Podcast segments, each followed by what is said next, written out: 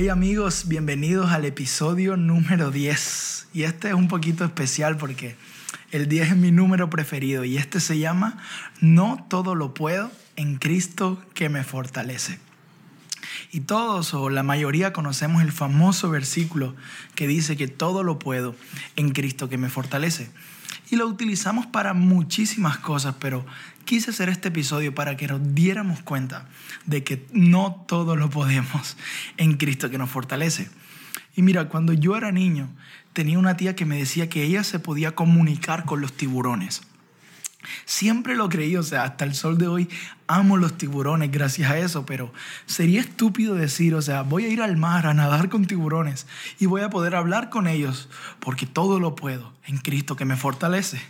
O sería estúpido subir yo a un edificio que tuviera 10 pisos y decir, voy a volar, puedo volar porque todo lo puedo en Cristo que me fortalece.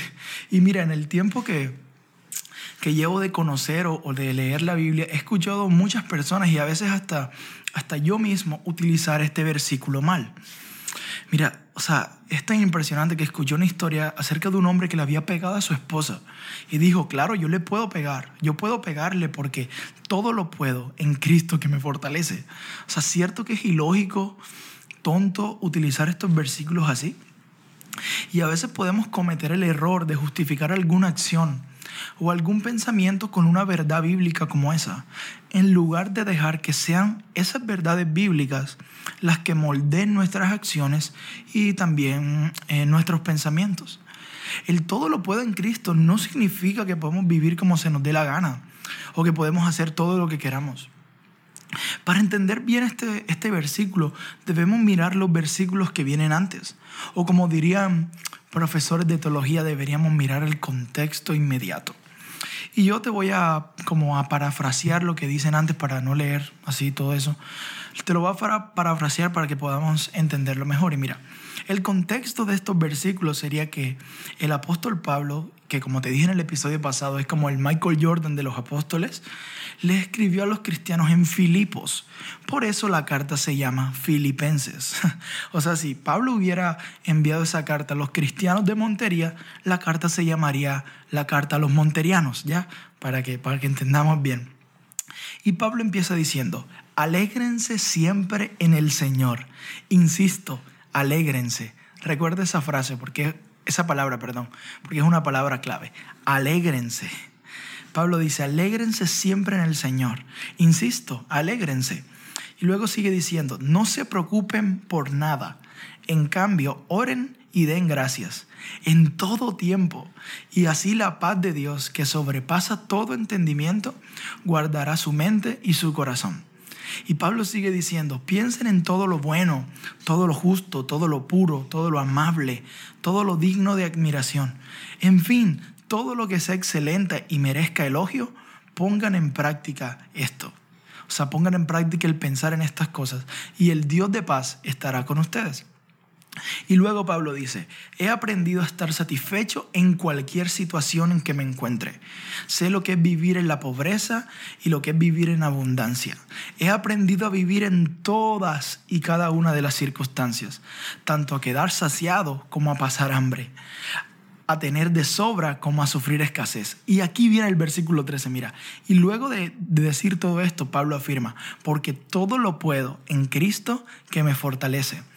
Y luego de esto, Pablo les agradece a los filipenses porque ellos lo ayudaron económicamente cuando él fue de viaje, cuando él se fue de viaje a otros lugares para, para continuar predicando el Evangelio. Y la carta termina diciendo en que Dios, y Pablo le dice a los filipenses que Dios les va a proveer todo lo que les hace falta. Si ves que para entender el versículo 13 debíamos leer los versículos anteriores. y de esto que Pablo eh, le dijo a los filipenses, yo quiero sacar algunas enseñanzas. Y la primera es, Pablo les dice, alégrense, alégrense siempre en el Señor.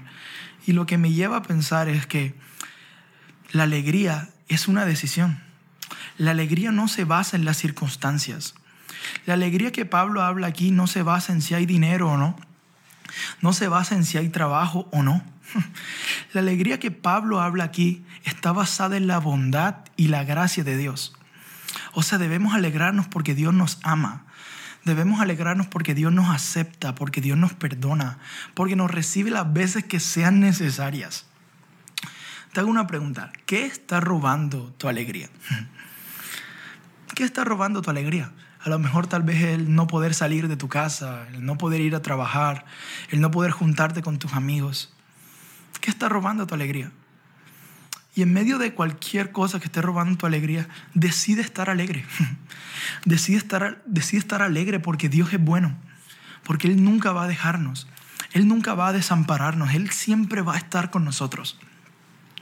Y lo otro que yo puedo ver es que la gratitud es una decisión.